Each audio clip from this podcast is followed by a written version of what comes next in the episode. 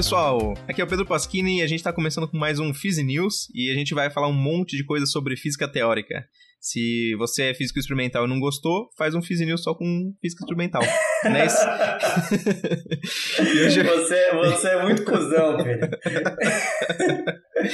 É, brincadeiras à parte, não foi de propósito. A gente escolheu isso porque a gente é mais teórico, então a gente entende melhor das notícias teóricas aqui. Então, os outros physicasters estão convidados a fazerem. Vai, vai ter uma revolta dos physicasters experimentais. Sim. Tem a guerra civil dos physicasters. Isso. Teóricos experimentais, né? É, mas, então. Mas é isso aí. É o filme da Marvel. É. E hoje eu tô aqui com o César para falar sobre essas notícias maravilhosas. Então vamos falar um pouquinho de cada uma. Então, galera, então, então eu e o Pedrinho aqui. Nós vamos hoje ter, ter mais três notícias marotas. Hoje são todas notícias teóricas para dar um presentinho aí a todos os, os teóricos do nosso querido Brasil. E a primeira é uma notícia sobre, para variar, sobre buracos só, negros. Só, só um né? comentário, assim, é, são notícias teóricas, mas todas elas têm relação com resultados experimentais, né? É, sim, sim. são, são. É física não aplicada, vamos dizer assim. É. São, são, uh, uh, todas essas daqui são, são resultados experimentais, né, mas de física fundamental, vamos isso, dizer assim. Isso, melhor. E não, não física teórica necessariamente, física é, fundamental. Mas são resultados experimentais, então os experimentais estão, podem se sentir vingados com as nossas brincadeiras. E as notícias aqui do Jornal do Phys News. Buraco negro de massa intermediária é detectado pela primeira vez. Novos resultados intrigantes do LHCb do CERN podem indicar física nova. Oh. E físicos batem o recorde de medição de força gravitacional em menores escalas. Quem diz que, que pequeno não é importante, às vezes o pequeno pode surpreender. Uhum.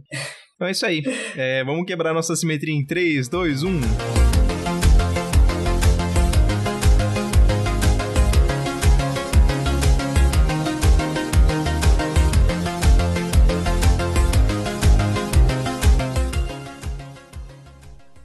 Este episódio teve apoio financeiro do Instituto Princípia. Criado em 2017 e mantido pela Fundação Instituto de Física Teórica, o centro tem por objetivo a produção e difusão de ciência, além de conectar a ciência à sociedade. O Instituto Princípio promove diversos eventos de divulgação científica que podem ser de interesse dos nossos ouvintes, como o YouScience, um projeto que mostra diferentes atuações dos cientistas brasileiros e como você pode se tornar pesquisador nesta área. Para mais informações, acesse www.institutoprincipia.org. Princípia, onde a ciência expande o mundo.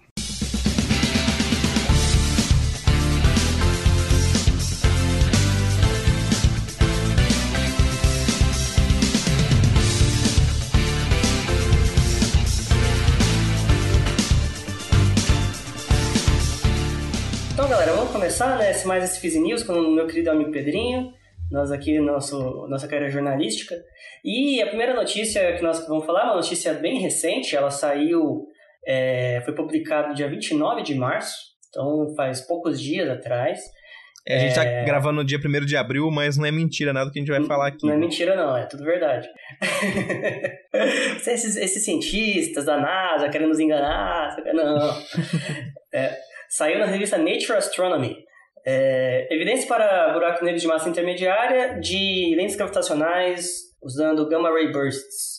Então, vamos, vamos explicar, grosso modo, assim, né, o que, que foi descoberto, o que, que são essas tais de lentes gravitacionais, o que, que são esses gamma ray bursts, para fazer sentido dessa, dessa notícia. Você quer falar um pouco? Uhum. É, então, é, sobre buraco negro, acho que deve ter pelo menos uns dois episódios do Physicast sobre buracos negros, então se vocês quiserem ouvir um pouco mais detalhadamente. Mas os buracos negros são objetos é, que são muito massivos, e não só muito massivos, como ele, a massa deles está concentrada num ponto muito pequeno no espaço. Então, é, tem uma massa concentrada tão grande que a luz não consegue escapar se ela chegar muito perto. Né? Então, a luz é a velocidade, é, é o objeto uh, físico que viaja na velocidade mais rápida possível, que é a velocidade da luz, por isso chama velocidade da luz. E, e a gravidade é tão forte que a, luz não consegue sair do, do, buraco negro uma vez que ela entre lá. Nada consegue, porque nada consegue passar a velocidade da luz. Então, por isso que a gente chama de buracos negros, a, luz não consegue escapar, e provavelmente 99% dos ouvintes aqui já devem ter ouvido falar sobre o conceito de buracos negros. E o interessante é que a gente consegue meio que teorizar como que os buracos negros surgem, é, que é através de explosões de estrelas, então, por exemplo, supernovas são estrelas que podem formar buracos negros. E a gente consegue, a gente sabe que existem buracos negros nos centros de galáxias que são supermassivos. Então, buracos negros é, de supernova geralmente têm uma massa tipicamente do tamanho de estrelas. Às vezes pode ter um pouquinho mais se ele conseguir sugar mais matéria. E tem buracos negros supermassivos no centro de galáxias, que são é, buracos negros de massas de bilhões de massas solares, que a gente ainda não sabe como se formam, mas a gente sabe que não pode ser uma explosão de uma única estrela sozinha gerando, porque são bilhões de massas de uma estrela, né? Então talvez ele vai conseguindo, pegando massa aos poucos até formar uma estrela.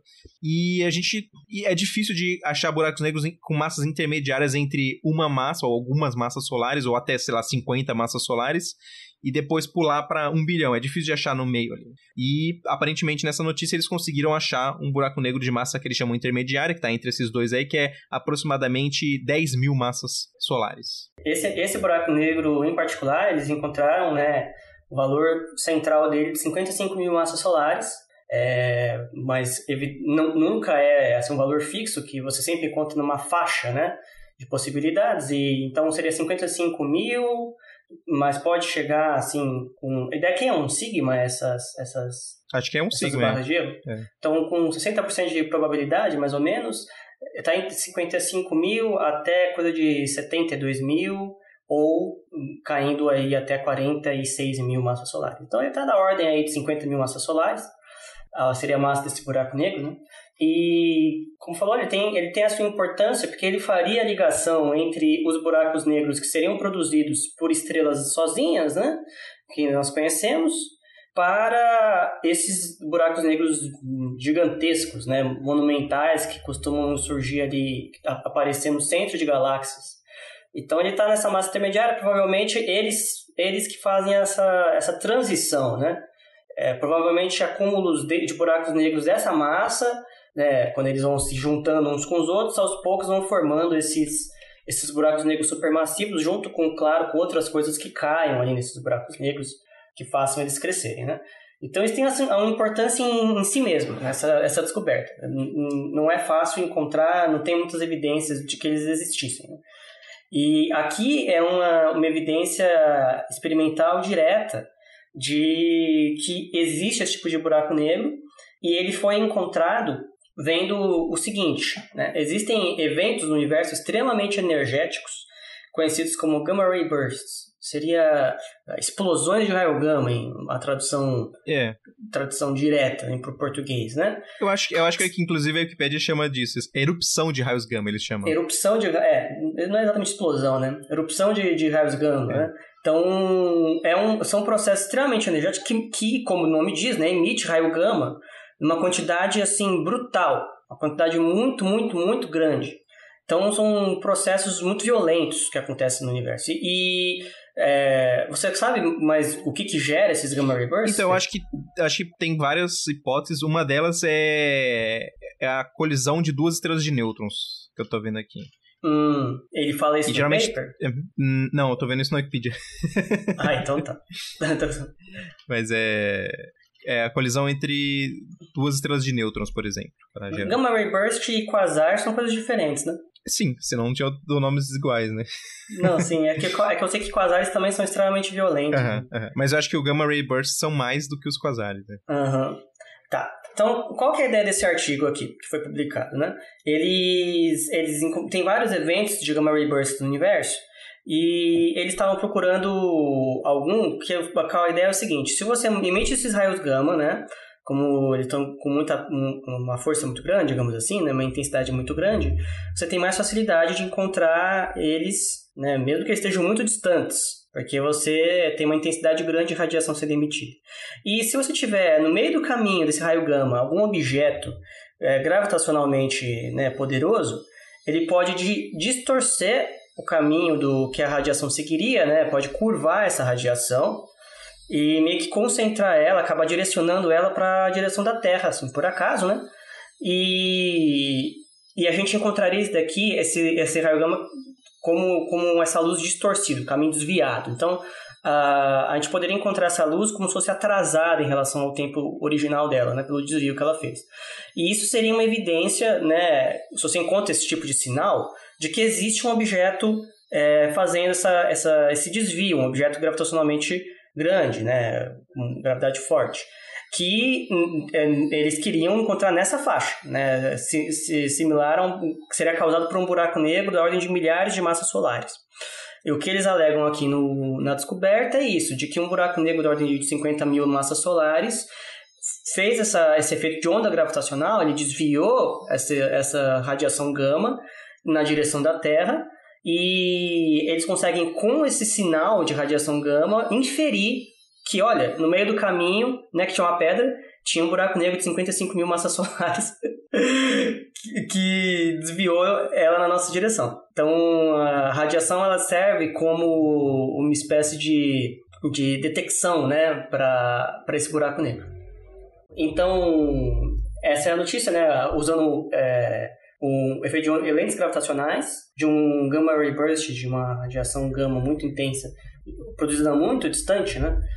foi possível encontrar mais um buraco negro, né, crescente lista de buracos negros do universo, só que esse numa massa intermediária que pode fazer é, assim, ser a ponte entre os, os pequenininhos produzidos aí para aquela estrela solitária e os massivos gigantescos que estão no centro de, de galáxias.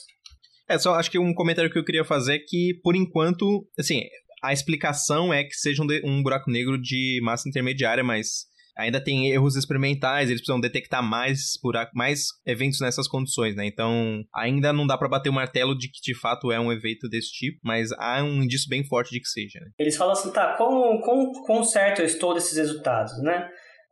A equipe que fez aqui a, publicou o paper, né?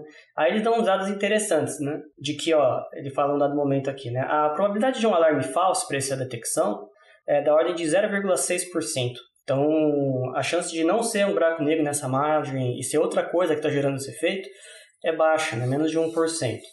O... Existe possibilidade, por exemplo, de que esse evento possa se gerar não por um buraco negro nessa margem, mas por um globular cluster, é um aglomerado de, de estrelas é, então a chance de, de ser um aglomerado globular, né, ele é inconsistente com essa, essa possibilidade, né, de ser um aglomerado, 99,8%. Então a chance de, de ser outra coisa com um buraco negro não é muito alta. Pode ser. Para físicos, um parâmetro aí da ordem de 0,6% não é particularmente pequeno, tá? Então, você às vezes, em física de partículas, por exemplo, você. É, a gente vai ver uma notícia, aceita... por exemplo, é. Uhum. Por exemplo, o, o, a gente vai ver uma notícia hoje que a chance de estar tá errado, entre aspas, né? É, é menor do que isso, do 0,6%. Mas o, os físicos de partícula não aceitam isso como suficiente já aconteceu casos de com, chegar nesse valor e quando foi ver, depois era só uma flutuação estatística, não, não era nada demais. Mas, assim, para fins de astronomia, eu imagino que esse valor daqui seja bem mais confiável. E, e outra, é um, era esperado que esse efeito aparecesse, né? Então é, uhum. é, diferente assim, você tentar desprovar uma teoria que está muito bem estabelecida com um monte de evidências e do que você achar uma coisa que você esperava que estivesse lá, né? Então são sim, estatisticamente sim. tem essa diferença, né? Sim, sim. Bem, então é isso. Então, é, para quem tá querendo saber mais de buracos negros, né? Mais um que aparece. Uhum.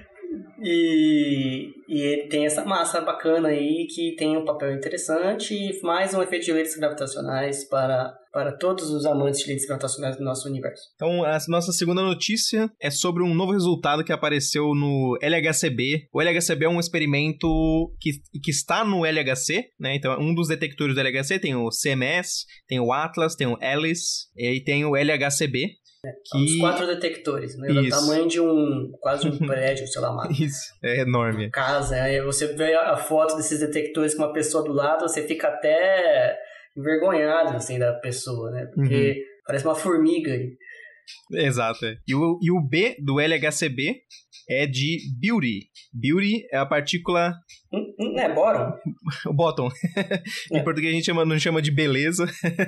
é a partícula é, eu, eu, eu, eu, sinceramente, preferi o nome, o nome beauty. Uhum. Hum, até porque o bottom ele, ele é muito similar ao down, né?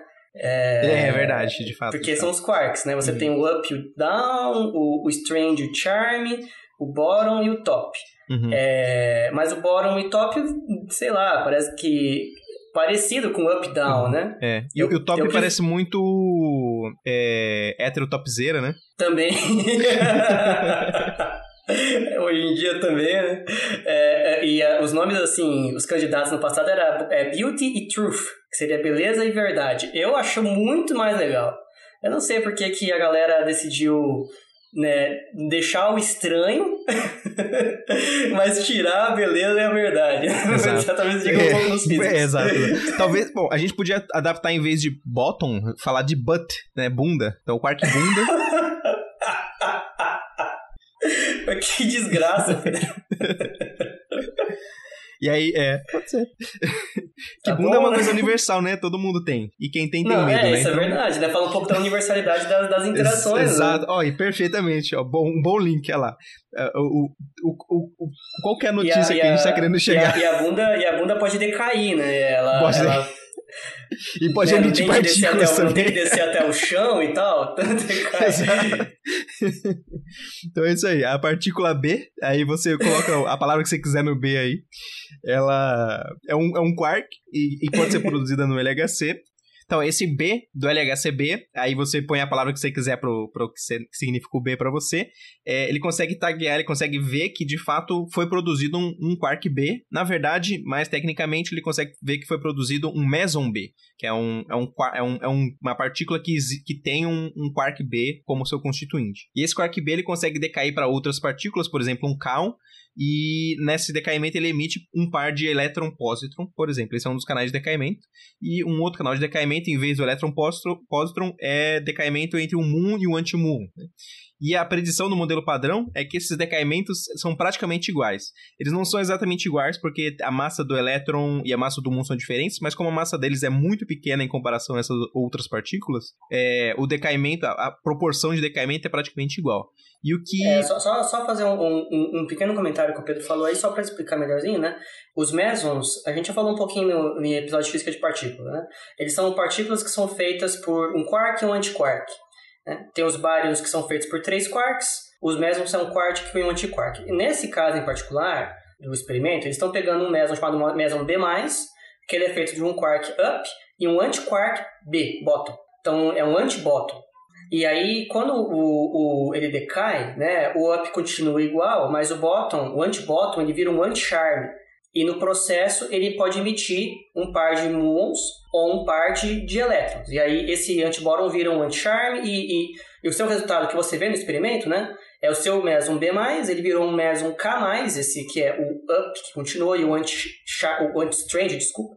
É, ele vira um up e um anti-strange, que é um K, um K+, e mais dois elétrons, seja um elétron e um positron, seja um muon ou um antimuon. Ficou muito confuso? Não, acho que, acho que assim, é, é uma parte mais técnica, mas eu acho que é importante deixar bem, bem detalhado qual que é o é, decaimento que tá acontecendo para quem quiser saber é, esses é, é detalhes. É, quando, né? quando esse, esse bóron ele vira um anti-strange, um anti-estranho, ele acaba mudando o meson, né? O meson original B+, vira um meson K+, e desse decaimento surgiu esses, esses dois leptons aí. É, é, é assim, um processo ra razoavelmente parecido com o que acontece, por exemplo, o decaimento beta, né? Que é um, um nêutron decaindo num próton e emitindo um elétron e um antineutrino, um, um elétron e um antineutrino, é. Então, quem conhece esse tipo de decaimento é, é, é, é, parecido, assim, lembra bastante, assim, o processo é parecido. Um dos quarks do, do nêutron vira um, o quark que vai constituir o próton e, e, ele emite esse, o elétron e o antineutrino. E o resultado importante é que eles viram que, embora deveria ser igual essa proporção de decaimentos, é, não é igual. Eles não de detectaram igual. Na verdade, tem um, um, pouquinho mais de. Eu não sei qual deles que é, mais ou menos, mas o importante. Eu acho que era, era, era o, o elétron o elétron decai um pouquinho mais do que o muon. Né? O, o, esse decaimento entre pares de elétron acontece um pouquinho mais par, do que o pares de muon. O que é estranho, ainda mais se você pensar que a massa do elétron é menor do que a do muon, né? Então... É, é que assim, é, é, é, talvez tenha essa questão, né? No modelo padrão existe essa questão da chamada universalidade leptônica, de que para interação fraca, que é que está fazendo esse tipo de decaimento, principalmente, a, ela, ela se acopla com a mesma força para qualquer família desses leptons, tanto para a família do elétron, quanto da do muon, quanto da do tal. Então, ele não está fazendo uma distinção. Idem para o eletromagnetismo também. Ele não faz distinção. É, tá, o eletromagnetismo só está preocupado com a carga, então tanto faz é ser um elétron ou um, ou um tal. E a, a força fraca também. Ele, ele tem a mesma interação com as três famílias, né? Então, o, você esperaria o mesmo resultado para para esses decaimentos, em virtude das reações que nós, nós conhecemos, das interações. E se você encontra algo que não está igual, né, praticamente, você abre espaço para física nova. Pra, talvez o que está acontecendo ali seja um processo que nós não conhecemos, que está privilegiando uma família em vez de outra. O, e, e aí, é, todas as vezes que você aparece algo que você não esperava pelo seu modelo padrão, é, como o Pedro falou, né, as massas têm algum efeito aí, mas é um efeito tão pequeno que você não, não espera mudanças. Né? E, e você está encontrando algo maior do que as mudanças que você estaria aceitando. Então, isso abre um alerta de, de que pode ser física nova. E física nova é, é assim, a razão de ser aí hoje dos físicos de partículas, porque nós sabemos que o nosso modelo padrão é incompleto, ele não explica várias coisas, incluindo matéria escura, né? E aí, se você tem qualquer evidência de física nova, isso ajuda você a imaginar que o modelo padrão que nós temos ele é um modelo é, incompleto, você pode completá-lo com coisas a mais essa evidência que eles encontraram é o que a gente chama de marginal, que é uma evidência em 3, o que a gente chama 3.1 desvios padrão. Quer dizer que quando você faz o experimento, você espera que a maioria dos eventos caiam numa média esperada, mas muitos podem cair fora dessa média, né?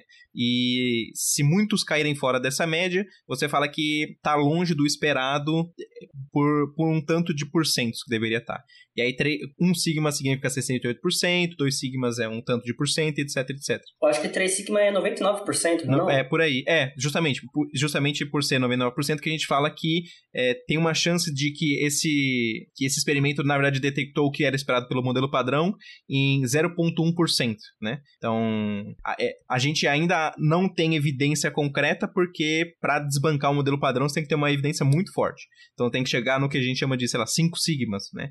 Então, por enquanto tá três sigmas. Vamos ficar de olho. Quem sabe a gente consegue ver evidência além do modelo padrão nessa, nesses decaimentos aí. Fica pro futuro sim, sim. pra gente saber.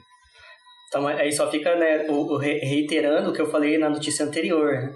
É, física de partículas ela exige para aceitar uma descoberta uma probabilidade de erro assim muito baixa. E, então, enquanto 0,1% não é considerado suficiente para nós falarmos, olha, deve ser isso em física de partículas.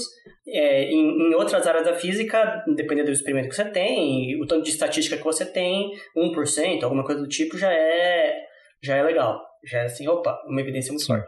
É que tem, é, tem um detalhe técnico que vale acho que a pena falar, é porque o, o LHC ele tá medindo milhões de coisas, né? Tem muito, muito, muito, muito dado. Uhum. Então é esperado que em muitos dados você tenha flutuações estatísticas que aparentemente parecem ser muito difíceis de acontecer, né? De 0,1% de chance de acontecer. Mas como você tá vendo um monte de coisa, pode acontecer esse tipo de flutuação. Por isso que a gente tem que tomar cuidado Sim. quando a gente vai falar de evidências. É, aí é um pouco diferente, por, é, é, por exemplo, no LHC, ele tem uma quantidade absurda de dados. Em alguns eventos na natureza, por exemplo, o pessoal está mexendo com ondas gravitacionais, ou mesmo nos buracos negros, ou dependendo do que você pega, você tem poucos sinais. Então, você precisa trabalhar com estatística de poucos sinais. Inclusive, eles usam uma outra estatística lá, chamada estatística bayesiana, para você trabalhar com esses sistemas que você não tem grandes quantidades de dados. No, no LHC, não, não, o problema não é esse. Você tem enormes quantidades de dados. Hum, mas, dada a quantidade imensa de dados que você tem, 0,1% ainda não é considerado assim, opa, é, eu vou bater o martelo aqui. Mas é, mas é uma evidência legal, né? Abre sempre essa esperança, mas de, de novo, né? Eu, eu, tô, eu sou meio velho, né? Então já tô há quanto? 10 anos nessa brincadeira aqui, 15 ans quase. E não é a primeira vez que eu vejo evidências de, de física nova no LHC. O Pedro também não. Volta e meia tem algum, algum pico de algum decaimento ou de alguma coisa que parece. Aí já, aí já vão os cientistas, os físicos, aparece um monte de paper na internet. Em uma semana, uh, o pessoal já consegue explicar aquilo lá, uma porque você precisa pegar a, a prioridade da, da, da explicação para você, né? E aí daqui a pouco passa um tempo e ah, era só uma flutuação estatística mesmo. Teve, o caso do, do bump de 750 gigaelectronvolts. Uh -huh teve mais artigos do que pontos experimentais. Do que pontos experimentais, exatamente. Assim, Todo muito mundo mais, falava né? disso é, daí. Exato, um monte, foi um monte de artigo falando desse negócio que encontraram uma possível partícula em 750 gigaelectronvolts, seria aí umas, sei lá, 5, 6 vezes o Higgs. E, e todo mundo tava piradão com aquilo, meu Deus, vai ser física nova, não sei o que, não sei o que. Aí daqui a pouco, não era nada. aí, então, pior que foi assim, teve um congresso sobre é, aceleradores, né? E aí o LHC foi falar primeiro e logo depois tinha um monte de, de apresentações sobre esses 750 gigaelectronvolts, né? E aí o LHC chegou e falou assim, ó, oh, não tem mais, é, não tem estatística, é, não tem mais esse banco. aí de repente todas as apresentações que tinham o título 750 gigaelectronvolts mudaram o nome, não tinha mais sentido nenhum o pessoal correndo para mudar a apresentação, foi...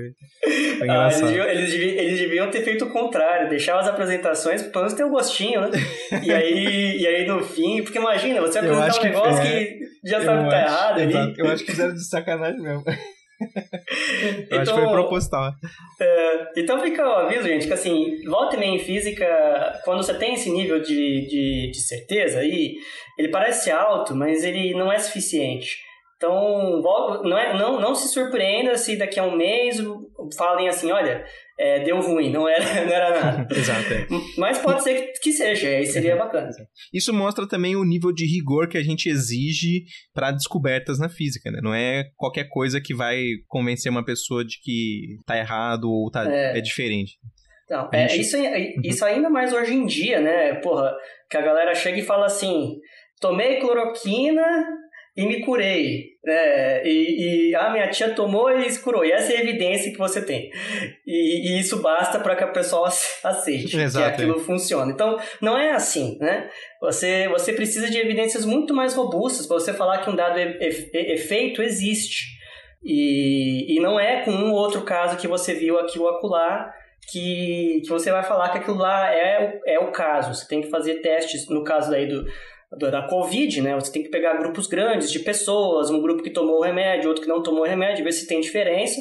E não tem, ou seja, ele não faz efeito contra, contra a doença, e é isso que é um dado que você aceita como robusto. E, e, em física de partículas a gente segue a mesma lógica de ter que ter grandes quantidades de dados para você ver se está certo. Não, e não só isso, no caso do LHC, por exemplo, imagina que ele conseguisse achar 5 sigmas de desvio lá, e aí o pessoal ia ficar em polvorosa. Mesmo assim, o pessoal ia falar assim: ó, precisamos fazer um outro experimento diferente do LHC para medir, para ter certeza de que está certo isso. Então. Uhum.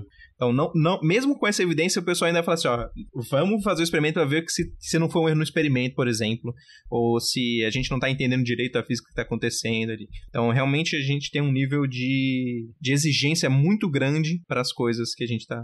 Eu acho que... Principalmente física de partículas. Né? Eu acho que isso daqui fala muito sobre a, como a, a própria ciência funciona. Né? A ciência ela não opera com certezas. Ela opera assim, olha as evidências que eu tenho apontam para isso nesse intervalo de confiança, né? né, né é, né? Eu tenho a confiança mais ou menos nesse, nesse tanto que isso daqui é verdade, mas ela não vai falar assim, daqui é verdade, acabou e você não pode. É, ela sempre opera com incertezas. E isso que é a força da ciência, porque se amanhã aparece algum dado novo que contradiga isso, então, a sua certeza não era absoluta, correto? E, então, você, você não pode bater o um martelo com certeza e falar provado. Essa palavra provado cientificamente eu, eu acho muito infeliz. É, porque quem faz, quem faz provas são, é a matemática. Então, a ciência não é matemática. A ciência, ela opera por evidências, assim, temporárias, vamos dizer, do tipo, né? E que podem amanhã se revelar incorretas. Isso é uma outra coisa que está explicando aquele dado. Uhum. Enfim, vamos para a última notícia? Let's go. A última da, das bolinhas de ouro. Isso. Então, eu vou, bom, vou ler aqui a, o título da notícia. Lê aí, porque você, eu vi que você ficou todo animadão com ela. Isso. É. Físicos batem o recorde da medição da força gravitacional em menores escalas. Então, o que, que significa isso? Que, que, que menores escalas são essas? Então, a gente sabe que gravidade funciona muito bem na Terra, é, em, em, grandes escalas, aí, buracos negros, a gente vê como é que funciona.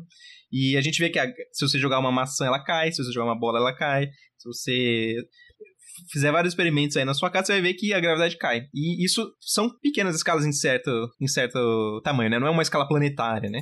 Uhum. E a princípio você pode sempre pegar uma. tentar medir a força gravitacional entre dois objetos, por exemplo, duas maçãs, né? É difícil porque elas têm uma força gravitacional bem pequenininha, que a maçã tem uma massa bem pequena e as forças ao redor dela fazem com que as maçãs a força gravitacional da maçã seja muito menor do que, por exemplo, a vibração que ela está sentindo no chão, ou, ou, a, sua, a força da sua mão, né? Então, o que, que o é, então, pessoal é, tenta... É, é, até um, é até um consolo, né? Se você está apaixonado por aquela pessoa, né? e você não sabe se ela gosta de você ou não, você pode se consolar da seguinte forma. Fala, olha, o meu ser amado está atraído por mim também. Né? Uhum. Né? Porque ele tem massa e eu tenho. Então... Não só isso, ele tá atraído com a mesma força que você tá atraído por ele. Exato. Exatamente só que assim, é, vai, você pode pensar por esse lado. Pro outro, é, a atração é, é irrisória é. E, e, ele tá atraído por todas as outras pessoas também. Também, então você também, também. não pode, não pode ser ciumento. Exatamente, exatamente. Aliás, a você gravidade, não tem de ser ciumento. A pessoa Exato. tá nem aí pra você. Exato. A gravidade é a favor do poliamor e anti-ciúmes, é isso aí. Exatamente, exatamente. Mas o importante dessa notícia é que o que eles fizeram? Eles pegaram duas bolas de ouro, eu acho que eles pegaram ouro que é fácil de trabalhar e deve ser fácil de é, tirar outras é, é, interações que podem ocorrer né, com ouro. Eu sei que tem um efeito de força elétrica que eles têm que controlar ali entre. O, porque o ouro tem cargas elétricas, né? Então pode ter um, um, uma força elétrica também atuando. Então eles têm que. Mas não, não seria em... o caso de pegar um isolante? Hum, não, mas é que um é muito pequenininho. Bem, bem, bem fudido, assim, tipo. Não, é muito.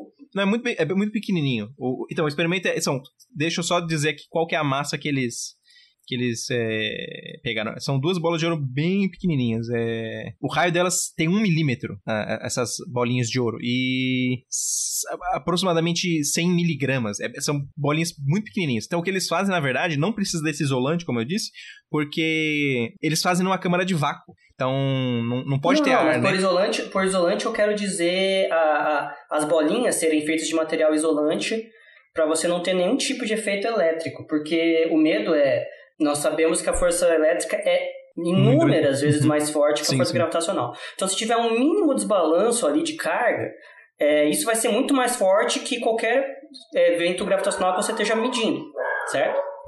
É, então, eu não sei a razão exata de por que eles usam ouro e existe um efeito elétrico e magnético lá que eles precisam considerar na hora de fazer essa conta. Então, por algum motivo é mais fácil fazer com ouro. Eu acho que é por porque o ouro é mais fácil de trabalhar mesmo, mas mas é, aí, aí, já vai além da minha expertise, né? Mas o importante é que sim, eles levam em conta a força eletromagnética, eles tiram o vácuo, eles tiram o, o ar na câmara que eles estão fazendo a medição, então não tem efeitos de, de ar ali no que está interferindo para medir a força gravitacional. É, e o experimento, na verdade, não são simplesmente duas bolinhas paradas, porque é difícil de fazer isso. O que eles fazem, se eu não me engano, é eles fazem um pêndulo com uma das bolinhas, e aí eles veem o efeito na, na frequência do pêndulo devido à força gravitacional da, da outra bolinha. É. E eu acho isso interessante porque isso, por exemplo, é, se você tem algum amigo aí que é terraplanista e fala que a gravidade, na verdade, é pressão do ar que tá, não funciona porque conseguiram medir aí com duas bolinhas de ouro no vácuo e tem uma força gravitacional. E aí eles mediram que de fato é consistente com a força gravitacional do Newton e eventualmente do Einstein que reproduz, né? É, é, é consistente com todas as medidas que a gente tem. Hum, mas consistente de quanto? Você, você viu? Tá, tá, dentro do. Lembra aquele sigma que a gente falou antes? Ele tá dentro do 1 sigma lá, né? Então ele tá. Uhum. A, a, medida da força gravitacional esperada tá espera, dentro de 68% do, da confiança de que deveria estar, né? Então a gente é muito. E é muito difícil fazer uma medição dessa, porque Sim. a gravidade, como a gente falou assim, né? Ter duas maçãs né, já é irrisório, né? Uhum. A, a força gravitacional. Mas beleza, a gente já consegue medir isso já há algum tempo. Agora você medir bolinhas aí de um milímetro de, de raio, de 100 miligramas, A massa é muito, muito pequena. Então você imagina que a atração gravitacional é muito também pequena. Exato. Então fazer uma engano, medição dessa. Uhum. Se eu não me engano, eles tiveram que esperar um momento que tinha menos terremotos, mesmo que seja um terremoto bem pequenininho, sabe? Pra, uhum. conseguir medir, porque se tivesse um terremoto longe, já tinha vibração suficiente para atrapalhar. Assim. E então é, é, extremamente difícil. E é o, aparentemente o que eles encontraram, assim, a, a, a notícia é, é a menor a detecção dos objetos mais leves até agora, né? Não detecção, né? Experimento que mediu a gravidade para os objetos mais leves até agora. E da ordem de 100 miligramas, né? Objetos muito pequenos e muito pouco massivos. E esses objetos são muito pequenos mesmo, mas numa escala atômica eles são enormes. Então, se é o efeito é irrisório também nessas escalas, na, na escala assim, de partículas, a gravidade espera-se que tenha um efeito praticamente nulo nas, nas energias das partículas. Então, efeitos de gravitação quântica é, só devem ser relevantes, provavelmente, em energias excepcionalmente altas. Na, não nas escalas do nosso dia a dia. Então, por isso que os físicos podem. A gente, a gente, sempre fala aqui, né? Nós não temos uma teoria de gravitação quântica. Por que, que isso não impede a gente de fazer física de partículas, mesmo sabendo que é uma coisa incompleta? Porque a quarta interação, que nós não temos teoria para ela, da gravitação, ela não tem papel nas energias que nós trabalhamos, porque ela é fraca demais. Fraca, fraca, fraca, fraca demais, muito abaixo é, do, da nossa capacidade de detecção. Se ela tem algum papel, está muito abaixo do que nós conseguimos medir. E aí vai nesse caminho, né, de que mesmo para objetos é, microscópicos, aí, objetos muito pequenos, milis, mili, é miliscópicos que fala? Não sei. Pode ser.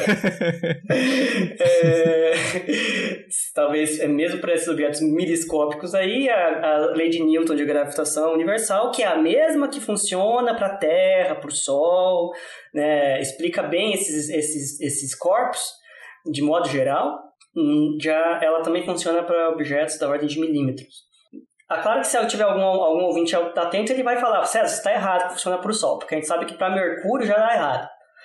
É, aí eu vou falar, você tem razão, você ouviu os nossos episódios, parabéns. Pegou na minha contradição do menino aqui. Mas uh, o Einstein, a gravitação de Einstein prevê todas essas daí e funciona. Tanto do, uhum. do milímetro, do, do, miliscópicos até o super macroscópicos aí. É, também. Até o, até o buraco negro que a gente viu ali. Quem sabe no futuro eles conseguem uma medição tão, tão precisa dessas coisas, que aí ele faz a previsão do que a teoria de Newton prevê e o que a de Einstein prevê. Uhum. Isso, quem sabe. Daqui a séculos, assim, aí fala assim, encontramos uma diferença, né? É. É, a de Einstein é duas vezes maior pra, do que a de Newton e encontramos, né? Que nem nós vemos essas diferenças ali para período de Mercúrio e tal, né? É. na verdade, meu, meu, minha esperança é que até lá consigam achar uma teoria que ultrapassou essas duas, né? Quem sabe? Porque se a física ficar é. igual por 100 anos, aí vai ser triste, né? Então, aí, o, o, aí vai aparecer um novo Lord Kelvin desse século. Ah, é. E, e vai falar assim, gente, não façam física, porque... mas ele vai falar o contrário do Kelvin, não é que tudo que havia para ser descoberto, é, é, explicado já foi. Falou assim, olha, o que falta ser explicado a gente não sabe como explicar. já passou 100 anos e ninguém, ninguém conseguiu. conseguiu. então segue o barco. Segue o barco, é, desiste. Desiste. Aí quando ele fala isso, aí vai criar uma nova física, né? É, assim, esse trabalho a gente deixou pra inteligência artificial fazer pra gente, eles estão trabalhando nisso. Ah, que situação. Então tá, então essas foram as, as notícias, né? Uma notícia de, de buracos negros, uma notícia de física de partículas e uma sobre a nossa querida lei de gravitação universal. É, todas são todos experimentos, né? Mas todos envolvendo física fundamental aí. Então, eu tenho certeza que os physicasters aplicados vão reagir e no próximo Fizz News eles vão fazer só, uma, só notícias de física aplicada. Isso. um abraço a todos. É, não se esqueçam de seguir a gente nas nossas redes sociais, no Instagram, no Twitter, como diz a Mônica, no Facebook. Se vocês tiverem alguma pergunta, dúvida, comentário, sugestão, manda pra gente nessas redes sociais, no nosso e-mail. É, não se esqueça que a gente tem um Catarse, se você puder ajudar, é, contribui com qualquer valor ajuda a gente no Catarse. E é isso aí. Um abraço a todos tchau, tchau. Valeu, galera. Aquele abraço.